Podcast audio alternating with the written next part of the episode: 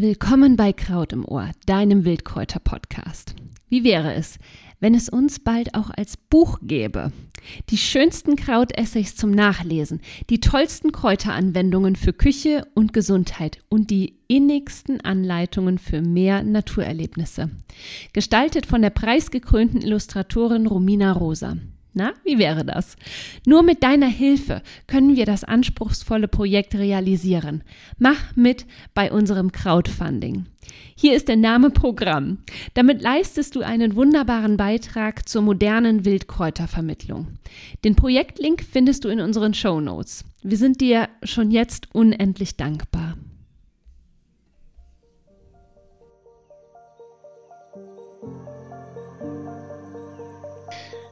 Hallo und ganz herzlich willkommen zu einer neuen Podcast-Folge hier im Podcast Kraut im Ohr. Ich habe heute ein mega spannendes Thema für dich und zwar habe ich heute zu Gast im Podcast Maren Krings und gemeinsam sprechen wir über das Thema Hanf als Nutzpflanze. Hanf hat nämlich wirklich ein wahnsinniges Spektrum an Einsatzgebieten und ist zudem auch noch wahnsinnig klimafreundlich. Und Maren ist die perfekte Interviewpartnerin heute für mich, denn sie beschäftigt sich tatsächlich schon seit Jahren intensiv mit dieser Pflanze, hat auch letztes Jahr ein Buch über Hanf herausgegeben. Das Buch heißt Hanf, ist ähm, ja in englischer Sprache erschienen.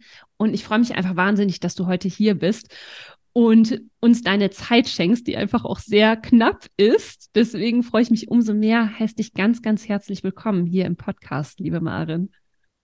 Danke, Melanie. Schön, schön, dass unsere Wege sich nun gekreuzt haben oder kreuzen dürfen. Ja. Und äh, ich finde es sehr spannend. Kraut im Ohr. Jetzt habe ich gerade in, in ein anderes Ding auf dem Ohr, aber lieber hätte ich Kraut im Ohr. du hast da ja auf deiner Bergalm wahrscheinlich das ein oder andere Kräutlein. Kannst du ja nachher mal probieren. Fange jetzt langsam wieder um mich herum an zu wachsen, dank des ja. Klimawandels. Eigentlich musste ich mir gerade die Zähne abfrieren. ja, das stimmt. Genau. Marin, magst du dich einfach auch mal kurz vorstellen? Weil da, meine ja. Vorstellung von dir war jetzt sehr kurz und es gibt sehr, sehr viel Interessantes, Spannendes über dich zu berichten. Ach, ich finde, kurz ist immer sehr sympathisch. Ähm, viel habe ich nicht beizusetzen. Wie gesagt, Marin Krings, ähm, bin gebürtig Deutsche, sitze jetzt gerade hier auf einem Tiroler Berg im völligen Offspace zwischen Planen und ohne Strom. Und dank Solarenergie darf ich jetzt mit dir den Podcast teilen. Ähm, ich bin Fotografin, Autorin, Climate Impact Storytellerin. Ähm, ich weiß, da gibt es jetzt kein ganz passendes deutsches Wort für. Climate Impact Storyteller ist quasi, ich fokussiere mich auf Geschichten erzählen, die natürlich schon auch recherchierte Geschichten sind mit sehr viel Hintergrunddetails. Da geht es ähm, darum, multimediale Geschichten zu erzählen. Die Klimakrise ist komplex. So sind natürlich auch die Themen oft sehr wissenschaftlich, sehr datenlastig. Diese Daten und Nummern und Fakten müssen irgendwie übersetzt werden in eine Sprache, die uns etwas zugänglicher ist, damit mhm. wir auch irgendwann Zugang zu den potenziellen Lösungen haben. Also das ist wirklich eigentlich meine Aufgabe oder das, was ich versuche zu tun. Ja. Ja. Ach, so spannend ich, ich sage es nachher sowieso nochmal, aber für die Leute, die, ähm, die das jetzt schon brennend interessiert, wir verlinken natürlich auch die Webseite von Maren und du kriegst gleich auf jeden Fall noch jede Menge Infos, wo wir dich finden und wo wir mehr von dir lesen, hören, sehen können. Schön. Ähm, wir haben, wir widmen uns ja heute im Podcast dem Thema Hanf und mhm. Vielleicht magst du mal ganz kurz so allgemein in kurz ein bisschen was zum Hanf sagen. Wo mhm. wächst der und unter welchen Bedingungen mhm. wächst der Hanf? Also ich, ähm, ich würde ganz gerne mit unserer zweiten Frage, die darauf abzielt, ja. ähm, da geht es um den Namen Hanf, äh, weil ich glaube, wir, wir haben höchstwahrscheinlich viele Experten, die sich wirklich mit Pflanzenkunde und auch Pflanzennamen richtig gut auskennen, vielleicht sogar viel besser als ich. und da ist ganz wichtig, diese, diese Unterscheidung zu machen.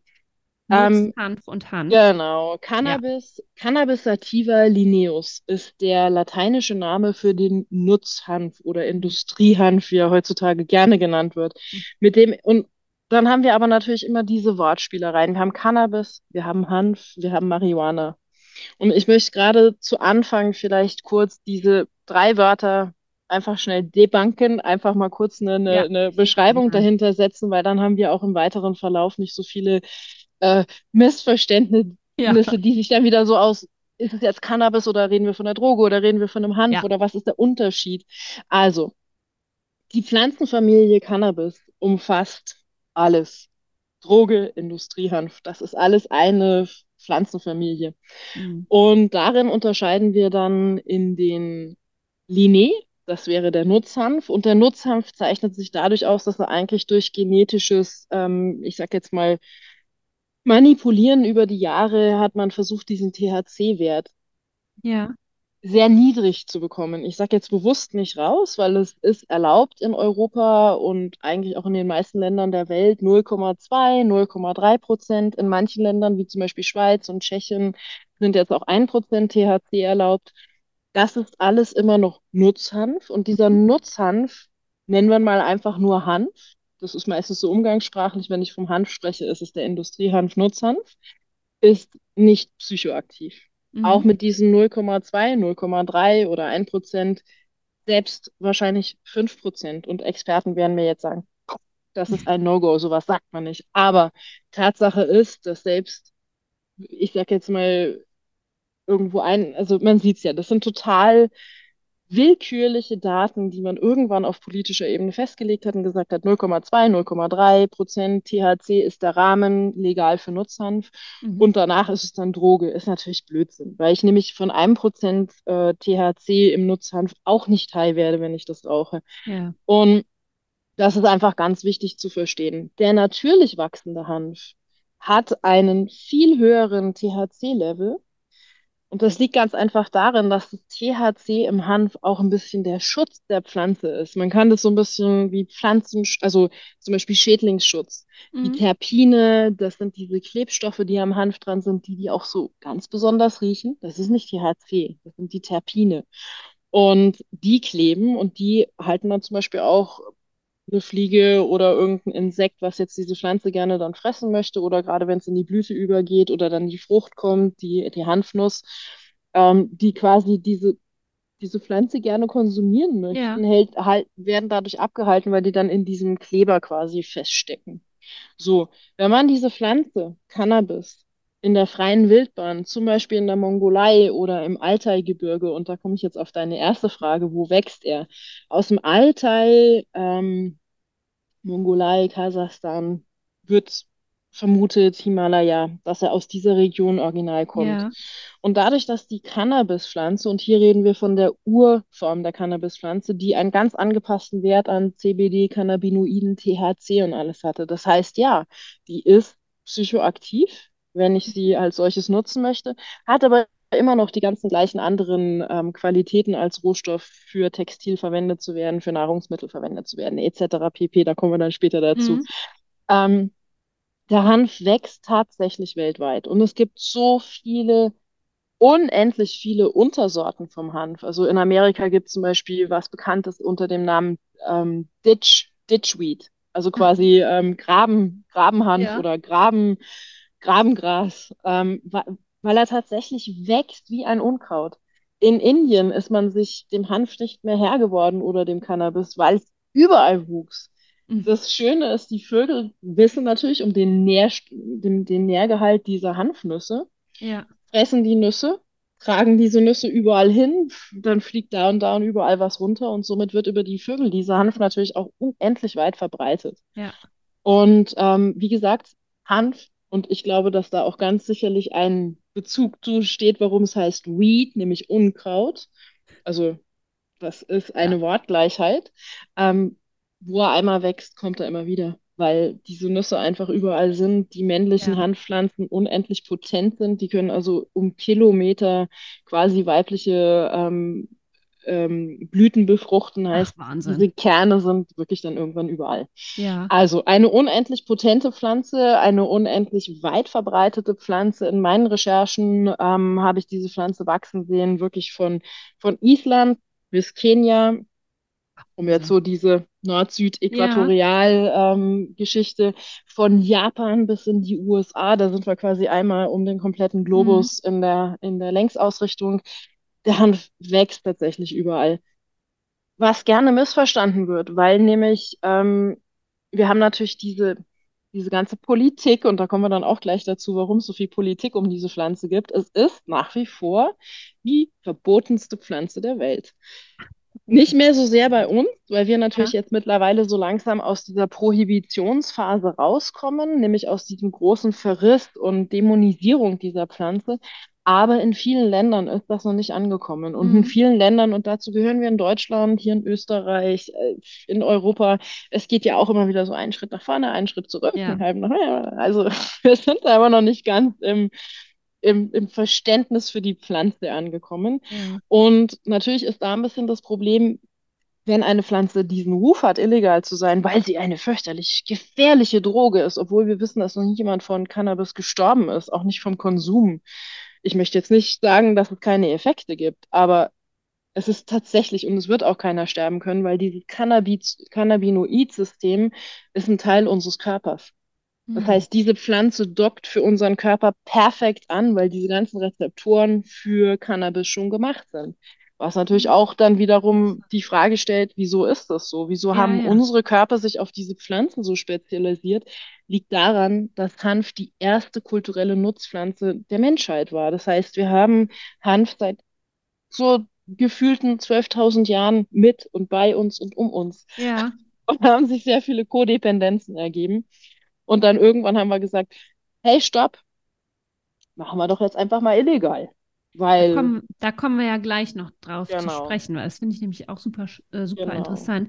Was jetzt aber für mich tatsächlich auch neu ist, ist, also ähm, kurz und knapp, im Prinzip der Nutzhanf, da wo eben das THC herausgezüchtet ist, ist im Prinzip eine äh, Züchtung, eine Zucht Zuchtpflanze, die kommt jetzt so in der Natur eben nicht vor, aber wir haben sie uns so gezüchtet, genau. dass wir, ähm, dass wir genau. die so als Nutzpflanze äh, ganz, ganz, genau. Und das ist insofern wichtig zu sagen, weil nämlich, ähm, ui, Entschuldigung, ich muss mal ganz kurz meine E-Mail hier nebenher ausmachen. ähm, das ist natürlich auch insofern nochmal wichtig zu sagen, weil natürlich diese Genetiken, die spielen uns unheimlich mit. Die einen Genetiken sind legal, die anderen machen wir illegal und dadurch nehmen wir einen so vehementen Eingriff in den Verlauf der Natur, dass jetzt zum Beispiel auch für den äquatorialen Raum die sollen jetzt auf einmal mit unseren europäischen Nutzhanfsorten arbeiten. Natürlich sind da geschäftliche Interessen dran, weil irgendjemand hat hier über Jahrzehnte gezüchtet, ja. möchte jetzt gerne sein Saatgut verkaufen. Mhm. Ähm, und da sind wir genau in dem klassischen äh, Drehradel drin, was wir ja auch aus anderen Industrien kennen, also Monsanto, Agri, Kultur, also Agri, ja. äh, äh, Landwirtschaft und so weiter.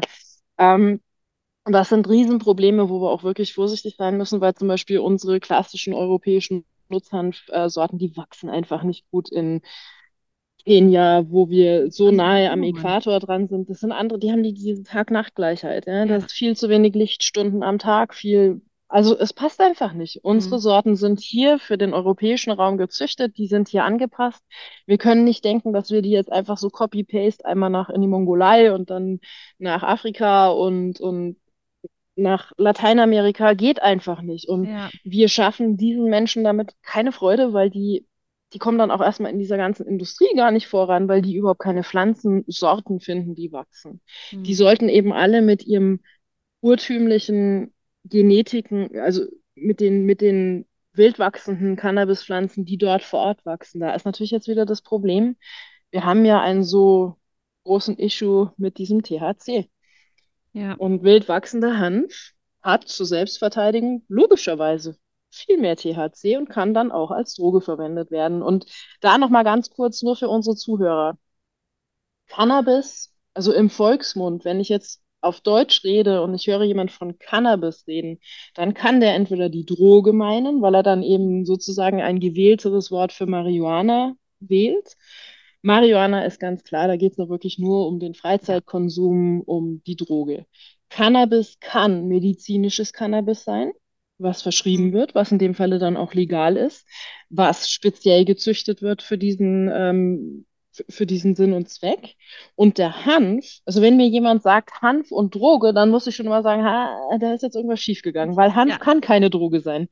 Also das jetzt nur so zum Sprachverständnis. Ja. Und dann vielleicht auch jetzt zu dieser geschichtlichen Aufklärung, ähm, die Prohibition, von der jetzt weltweit dann immer geredet wird, die begann ähm, eigentlich 1937 in den USA und zwar mit dem Marijuana Tax Act. Man ja. fing an, kam aus dem heraus, dass man den Alkohol verbieten wollte. Das flog nicht so richtig, weil die Menschen ohne Alkohol ist irgendwie nicht, ne, brauchen wir jetzt nicht weiter zu thematisieren, das wäre dann wahrscheinlich ein Podcast in sich. ähm, und nachdem das mit dem Alkohol nicht flog, war natürlich ein Mensch, der potenziell seinen Arbeitsplatz hätte verlieren können. Und der hat sich dann gedacht, na gut, wenn also Alkohol nichts ist, dann nehmen wir Marihuana. Dann nehmen wir jetzt Hanf, dann nehmen wir jetzt Cannabis. Ich muss und mal genau, ganz kurz reingrätschen, weil es war ja. tatsächlich so, bis dahin war Hanf, also bis ins 20. Jahrhundert oder bis, also bis, bis eben äh, ja, zu, bis 1937, ne, war Hanf ja. tatsächlich eine der wichtigsten Nutzpflanzen, äh, die wir so hatten, ne? Ja, das so mal kurz so am, am Rande, bis, bis wir dann eben jetzt dieses äh, Gesetz. Genau, also so traurig wie es ist, aber die Kriege wurden gefochten und gewonnen wegen Hanf. Man hat aus Hanf Seile gemacht für die Schifffahrt, für Säcke. All, alles, was wirklich grob und stabil und fest sein musste. Das Militär hat da unendlich viel diese Pflanze für genutzt. Zudem war sie dann natürlich noch so vieles anderes, von Medikament über Nahrungsmittel. Baustoffe ja. hat man dann in dem Zeitraum nicht unbedingt aus Hanf gemacht. Aber zum Beispiel die alten Römer haben schon aus Hempcrete Heute heißt es Hempcrete. Damals waren das dann Hanfbauten, wo man einfach die Hanfschäbe genau gleich wie heute ja. mit Kalk gemischt hat. Mit Kalk und einem Bindemittel. Und die Bindemittel, die sucht man sich natürlich dann lokal, wie sie vorhanden sind. Mhm. Und voilà, unheimlich langlebiger ähm, Werkstoff und Baustoff, der CO2-neutral, sogar negativ ist, ja, nimmt mehr CO2 aus der, aus der Atmosphäre, als er abgibt in dem gesamten Anbau und Baustoff herstellen und so weiter. Und das ist jetzt die Sache des Kalks. Der Kalk bindet auch das CO2, also diese, deswegen auch diese Kombination. Ähm, und Kalk ist, ist natürlich ein, je älter, je fester. Mhm. Also ein, ein, ein quasi immer besser werdender Baustoff, je älter toll. er wird. Also ja. völliges Gegenteil von dem, wie wir heute bauen. Ja. Schnell, schnell, nach 20, 50 Jahren, buff, ja. fällt einem die Bude dann wieder über dem Schädel zusammen. Und ja, jetzt ist also nochmal zurück auf 1937, da fing quasi diese, diese Besteuerung vom Hanf an, was ja schon mal ein ganz deutliches Zeichen war, wir wollen hier eingreifen. Wir, wir wollen das jetzt nicht mehr. Weil klar, für jeden Bauer war natürlich, wenn der was anbauen kann, was er nicht besteuern muss, dann macht er das. Also haben sie andere ja. Dinge angebaut. Jetzt war da der Hanf schon mal so langsam rausgedrängt. Ups, jetzt kam der Krieg. Und der Krieg stand dann zwischenzeitlich nicht so gut und man merkte auf einmal, ah, wir haben keinen Industriehanf mehr. Uns gehen die Seile aus, uns gehen Säcke, diese, diese, was ich schon gesagt habe, Materialien für den Krieg. Und auf einmal fingen die USA an, Werbefilme zu drehen, um die Bauern wieder zu motivieren, Hanf wieder anzubauen, damit man diesen Krieg noch gewinnen kann. Also wurde er plötzlich wieder freigegeben mit Incentives und allem drum und dran. Also, mhm. ähm, ich fällt gerade das deutsche Wort für Incentive nicht ein, also äh, ähm, ja, Subventionen. Subventionen, ja.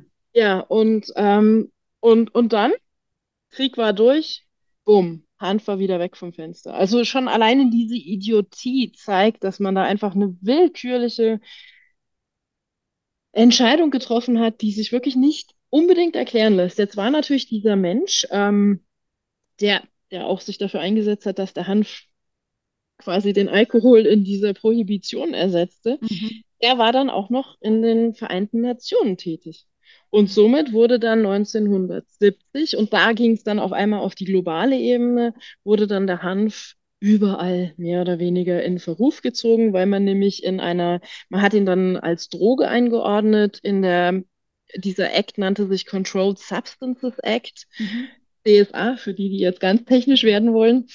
Ähm, das war 1970 und damit war dann quasi auf Ebene der Vereinten Nationen der Hanf als illegal deklariert. Hanf wurde der Droge gleichgesetzt. Man hat überhaupt mhm. nicht mehr distinguiert zwischen Hanf, Marihuana, Cannabis, also all dem, was Ja, ich zu ja. Anfang erklärt habe. Das war eines. Man hat es dämonisiert, man hatte auch eine richtige Hasskampagne gefahren und das sind tatsächlich Fakten, ähm, dass einfach jeder Autounfall, jeder Einbruch, jedes, alles, was irgendwie passierte, was nicht gut war, hat man irgendwo noch in einem Beisatzwort Marihuana mit dazu geschrieben, war unter Marihuana-Einfluss. Demzufolge hat die Menschheit dann irgendwann diese Pflanze einfach nur noch mit Kriminalität, mit allem, was so schief gehen kann, irgendwie und mit jedem Ding auf dieser Welt, was nicht gerade lief, verbunden. Mhm. Und, und wie das halt leider so ist, Hassbotschaften laufen und gehen weit. Die haben dann auch so ein, so eine, so ein Eigenleben. Und so war das dann relativ schnell, dass die meisten Länder der Welt den Hanf wirklich komplett in diese illegale Ecke geschoben haben und Mhm. auch nicht mehr angebaut haben. Bis auf Frankreich. Frankreich hatte natürlich schon anno dazumal, Charles de Gaulle, nicht ein wirklich schickes Verhältnis zu den USA. Das heißt, wenn die USA irgendwas gesagt haben, hat Frankreich das Gegenteil gemacht. Good for Frankreich, weil Frankreich hat heute die einzige immer noch super funktionierende und immer noch auch die größte Industriehanfindustrie, weil die nie wirklich diesen Stopp reingehauen haben. Also die Ja, haben quasi diese, diese Nachverarbeitungsfabriken und so weiter, die, die, die wurden nie, die sind nie völlig verschwunden. Ja, Wogegen die halt hier in Deutschland, in Österreich, wir, wir, wir kennen es einfach nicht mehr. Da ist so wie so eine kollektive 80-jährige Amnesie, was unsere ja, Erinnerungskapazität anbegeht. Und das ist halt natürlich jetzt mittlerweile eine Generation. Das heißt, diese alten Menschen, die noch zum Teil da sind, die sind jetzt 80 und drüber. Das sind die Menschen, die vielleicht noch Hanf gebrechelt haben, mhm. Hanfstoffe gewebt und Ja, gesponnen haben, damit wirklich gearbeitet haben und ganz genau wissen, dass der Hanf aber sowas von nichts mit einer Droge zu tun hat. Und ja. ja, Aber das also ist ja auch interessant. Also es fing im Prinzip an in Amerika Mhm, mit diesem äh, Gesetz, was eben 1937 ähm, in die Wege geleitet worden ist. In den mhm, 70ern ist es dann eben auch bei uns in Europa angekommen. genau. Und letztlich ist es dann bei uns, das wusste ich nämlich auch nicht, erst tatsächlich in den 70ern wirklich so verboten worden. Und da hat man bis dahin tatsächlich auch noch Hanf als Nutzpflanze angebaut und äh, Ja, verwendet. Mhm. also auch, auch in Deutschland wurde gerade in der Nachkriegszeit ganz viel Hanf noch angebaut Ja, und ähm, also ich meine, diese 70er, 70er Jahre UN-Konventionen, die waren dann schon so top-notch, ja, da ging es ja, dann so von der, äh, über die Pyramide von oben herab ja. nach unten, dieses, dieses Verbot.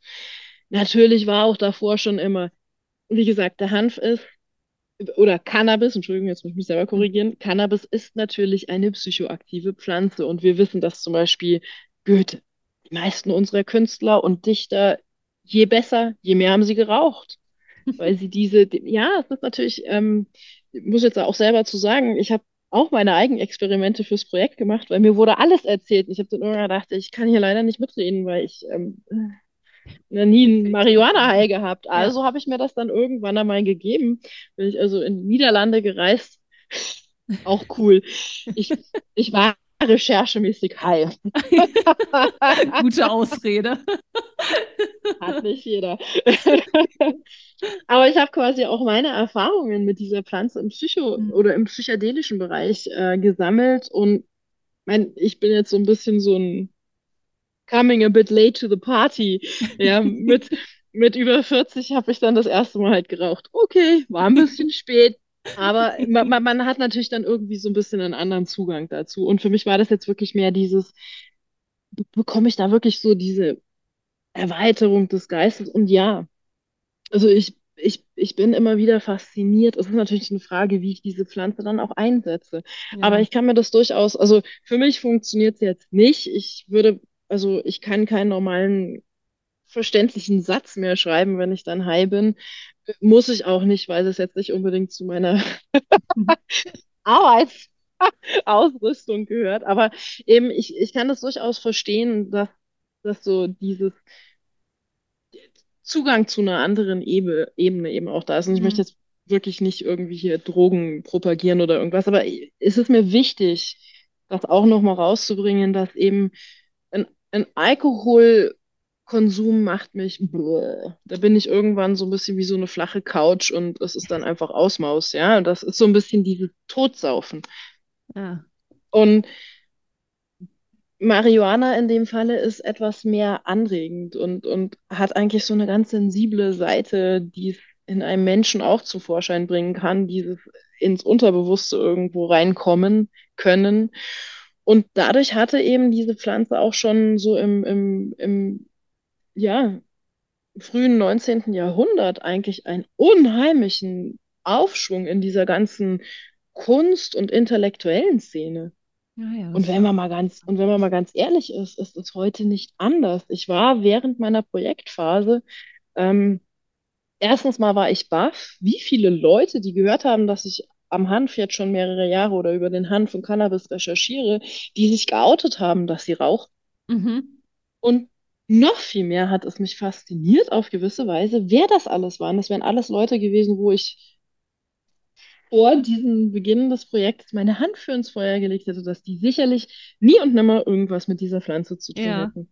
Und das sind richtig, richtig viele. Also deswegen glaube ich auch, dass es für uns wahnsinnig wichtig ist, wirklich zu überdenken, wie lange wir uns noch Zeit lassen, diese Pflanze aus dieser verbotenen Ecke rauszuholen und wirklich die Prohibition aufzuheben. Ich meine, wir sind ja jetzt in Deutschland wirklich auf einem guten Wege, ja. ähm, weil äh, äh, ich meine, es ist einfach irrsinnig, weil wir im Grunde genommen wahrscheinlich drei Viertel unserer Bevölkerung eigentlich gerade in die Kriminalität treiben.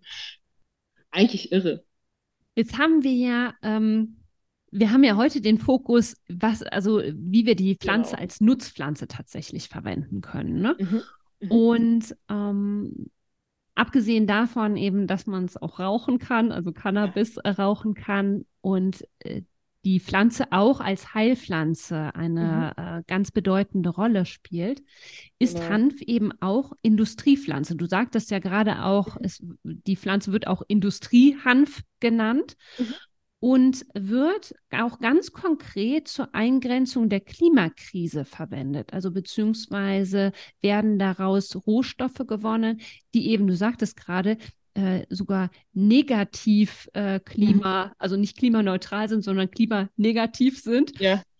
Ähm, ich bin da tatsächlich das erste Mal in Berührung gekommen als Baustoff, weil mein Mann, der hat hier ähm, was gedämmt und hat dann Hanfdämmung äh, Ja, cool. Das fand ich total spannend, war mir irgendwie total neu. Ist leider natürlich ein bisschen teurer, aber äh, du sagtest ja auch gerade, dass es einfach Mhm. sehr, sehr ähm, haltbar auch ist. Und also was macht jetzt Hanf als Industriepflanze so wertvoll und vielleicht auch gerade in Bezug auf den Klimaschutz so besonders? Ja. Weil es fängt ja schon beim Anbau an, ja. Also wenn es eine Mhm. Pflanze ist, die irgendwie irrsinnig viel Wasser braucht und so weiter und so fort, ist sie Mhm. ja schon nicht mehr klimaneutral. Aber Korrekt. genau, es fängt beim Anbau an und dann, wie, inwieweit kann ich diese Pflanze nutzen? Also es ist natürlich jetzt auch wieder ein bisschen eine komplexere Geschichte, Ja. aber das ist jetzt auch natürlich mein, mein Kernthema auch in dem Buch Ages for Hemp. Ähm, weil ich da wirklich versucht habe, eine ganz klare Zuordnung zu machen und zwar wirklich ohne Umschweife und ohne Ausreden, weil also die Hanfszene ist da jetzt gerade erst so im Kommen, die Industriehanfszene mit diesem Einordnen des Hanfes zur Mitigierung der Klimakrise. Ja. Für mich war das von Anfang an bei meinen Arbeiten ähm, eines der Hauptthemen. Weil ich, wie gesagt, ich, ich, ich komme jetzt nicht als, ich war vorher kein Hanfaktivist, ich bin es eigentlich jetzt auch nicht, auch wenn ich gerne in diese Kategorie geschoben werde.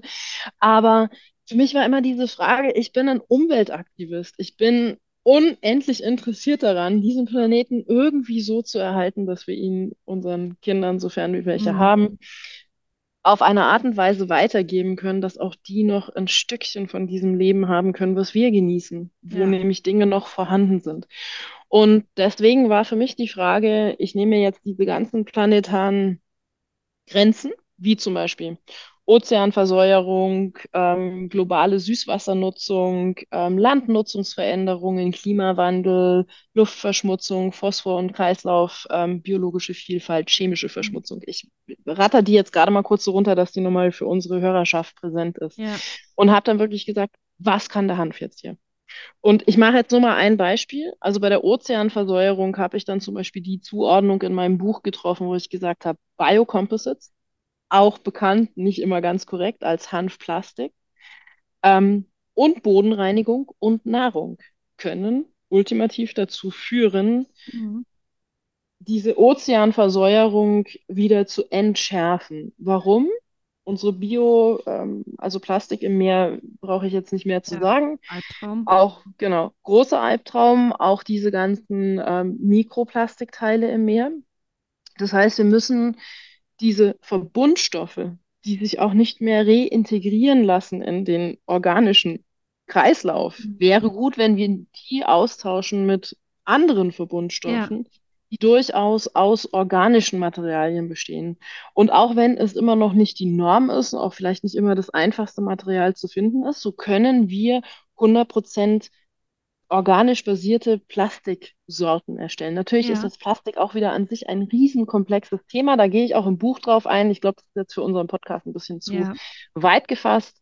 Ähm, aber die Hanffaser, mit der kann ich dieses Netz herstellen, was dann entweder für Verbundstoffe, für diese Composite-Sachen, die zum Beispiel als Armaturenbretter, als Ski, als Skistock, als Gitarre, also diese Sorten von Plastik, mit denen ich also wirkliche Produkte baue, das kann aus Hanf getan werden. Und wir wissen auch, dass diese Composites, das sind ja immer diese zwei Teil Anteile, die dann diesen, diesen Hartplastik quasi bilden, die gibt es mittlerweile auch aus natürlichen Materialien. Wie gesagt, alles sehr teuer alles nicht in rohen Massen und überall findbar. Aber, ja, ist nämlich wieder so eine Frage von später wieder vor, aber ich glaube, die passt jetzt hier gerade, diese, diese Aussage. Unsere Politik hat eine ganz klare Aufgabe. Wir haben Steuern und wir besteuern Produkte und Maßnahmen und Dinge in unserem Leben. Warum besteuern wir nicht? Also das ist jetzt dasselbe wie mit dem Bio-Label. Mhm. Muss ich Bio ausweisen oder muss ich die ganzen toxischen Stoffe in meinem Nahrungsmittel ausweisen? Ich Mhm. bin fürs Letztere, weil grundsätzlich würde mich nicht interessieren, dass ich ein gutes Nahrungsmittel esse, weil davon gehe ich ja aus. Bitte schreibt drauf, wenn ihr versucht, mit diesen Nahrungsmitteln mich zu vergiften. Dann würde ich Ja. das gerne wissen, weil da würde ich gerne dann einfach ganz emanzipiert eine Entscheidung treffen wollen in meinem Ja. Supermarkt. Das kann ich aber meistens nicht, weil genau der Schutz ist für die, die nicht mit ehrlichen Intentionen ins Rennen gehen. Deswegen werden geoutet die, die eigentlich ein ehrliches und gesundes Nahrungsmittel produzieren. Und da sind wir jetzt auch beim Plastik und bei allem anderen. Wenn ich Baustoffe besteuern würde nach der Langlebigkeit des toxischen Mülles in unseren, ähm, in unseren na, Mhm. Ah, da würde aber das Ganze total anders ausschauen. Da wäre dann euer Hanfdämmstoff nicht teurer, sondern billiger gewesen. Ja. Weil den könnt ihr dann, äh, keine Ahnung, wenn ihr euer Haus dann irgendwann entscheidet, abreißen zu wollen, was man hoffentlich nicht so schnell tut, so hättet ihr die Möglichkeit, euren Baustoff, in dem Fall jetzt die Isolierung, zu nehmen und auf euer Beet zu werfen Ja. als Düngemittel. Das ist so Und wenn ich das ganze Haus aus Hanf baue oder auch aus Hempcrete, dann kann ich das mit dem ganzen Haus machen. Mhm. So, das hört sich jetzt alles wieder so ein bisschen entzogen jeglicher Realität an, wenn ich das jetzt so, reißt eure Häuser nieder und düngt eure Gärten damit. Gehen wir mal ein praktisches Beispiel über. Haiti oder jetzt Türkei, Syrien, die Mhm. Erdbebengebiete.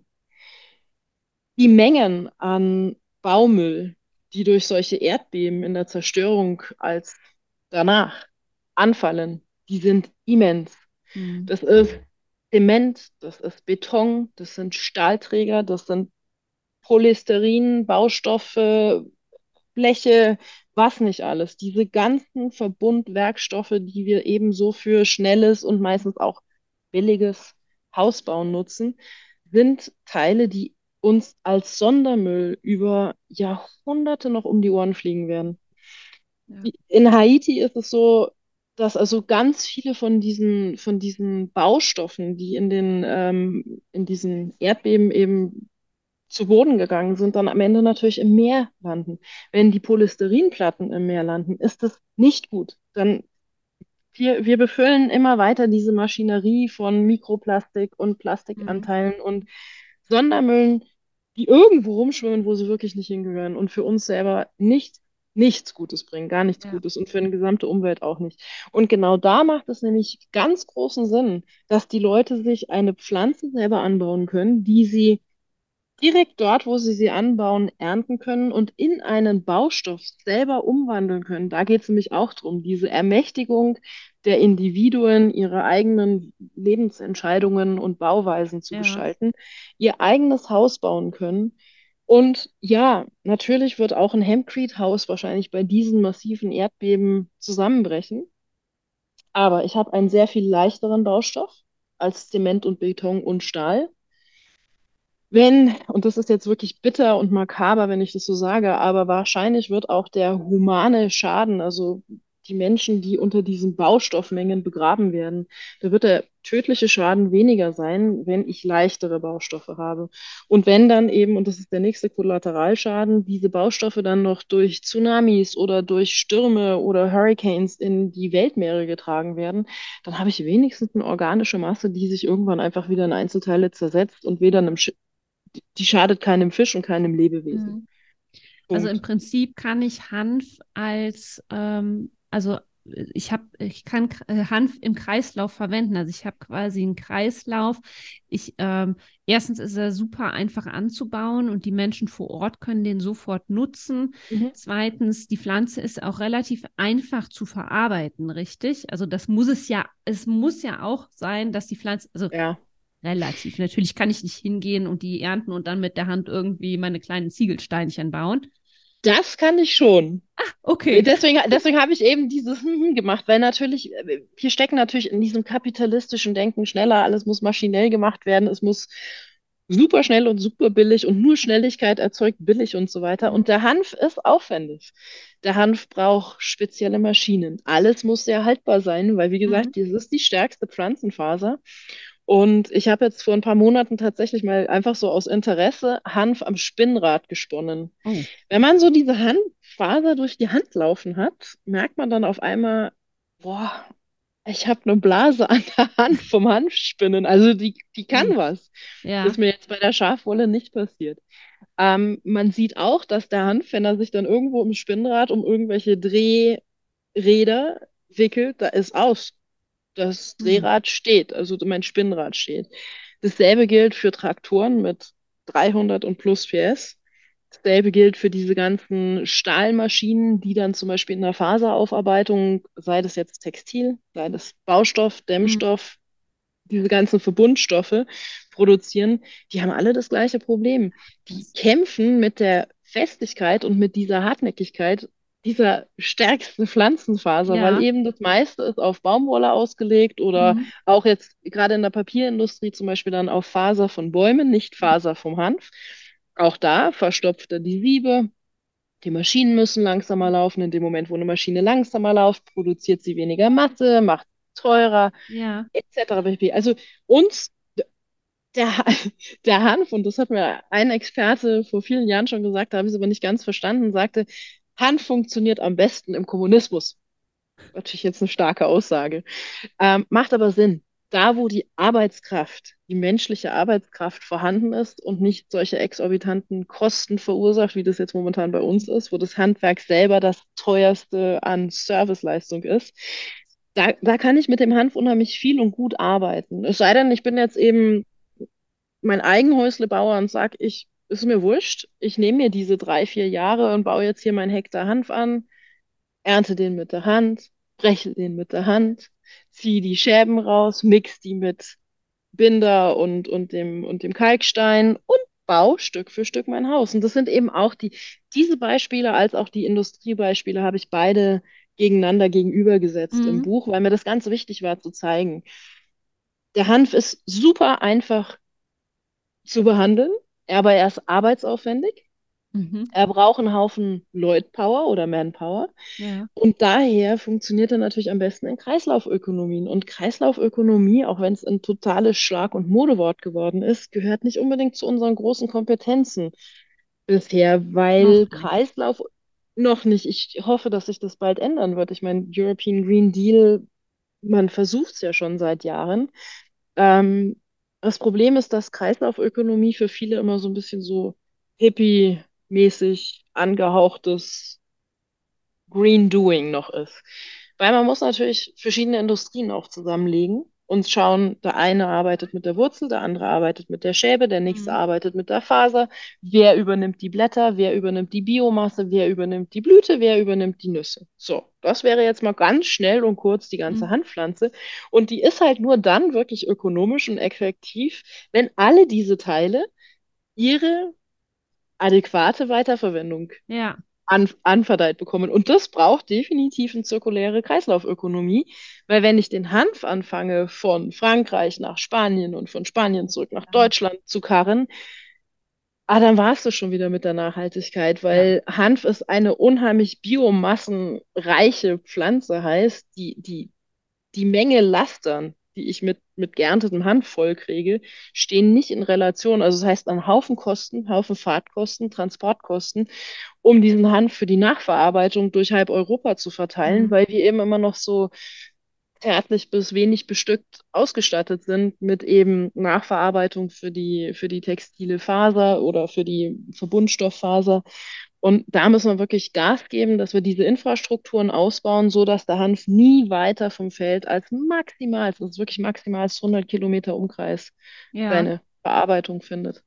Also kann global eingesetzt werden, die Pflanze, und lokal, aber eben am besten verarbeitet werden. Also da, wo sie angebaut wird, kann sie am besten auch direkt weiterverarbeitet werden, damit wir eben auch diesen, äh, ja, den Ja. Klimaschutzfaktor mit drin haben. Total. Also ganz wichtig, und du hast es eben so schön gesagt, global, lokal sind ja auch so diese zwei Schlagworte oft, ähm, wie wir versuchen, unsere Dinge jetzt neu zu verkaufen. Der Hanf ist das Best Practice Beispiel dafür. Er, Mhm. er wächst überall, global, aber er kann nur effektiv lokal verwendet werden. Und Ja. alles, was nicht lokal ist, ist Banane. Ja, wobei man sich ja eben global durchaus vernetzen kann, global äh, das Wissen total. weitergeben kann. Das war der erste Teil dieses wundervollen Interviews mit Maren. Wir hatten so viel zu erzählen, weil das Thema einfach so wahnsinnig spannend ist. Deswegen ist das Interview tatsächlich etwas länger geworden und wir haben es in zwei Teile aufgeteilt. Das war Teil 1. Nächste Woche kommt Teil 2. Ich wünsche dir damit schon mal ganz viel Freude und wünsche dir einen wunderschönen Tag. Deine Melanie. Das war eine weitere Folge von Kraut im Ohr, deinem Wildkräuter-Podcast. Du kannst die Kräuter nicht nur hier hören, sondern demnächst auch lesen. Wir starten ein außergewöhnliches Buchprojekt. Dein Kräuterjahrbuch wird dich inspirieren. Dort gibt es die wunderbaren Kraut-Essays aus dem Podcast zum Nachlesen. Wir verraten dir außerdem unsere Lieblingsrezepte und teilen mit dir spannende Anleitungen zum Selbermachen. Kurz, unser Buch erschließt dir die Welt der Wildkräuter mit ihren kleinen Wundern ganz neu. Doch dazu braucht es erst ein kleines Wunder, nämlich deine Unterstützung. Mach mit beim Crowdfunding und schenke dir und der Welt ein Buch, mit dem du der Natur vor der Nase ein wenig näher kommst. In den Shownotes geht's zum Projektlink.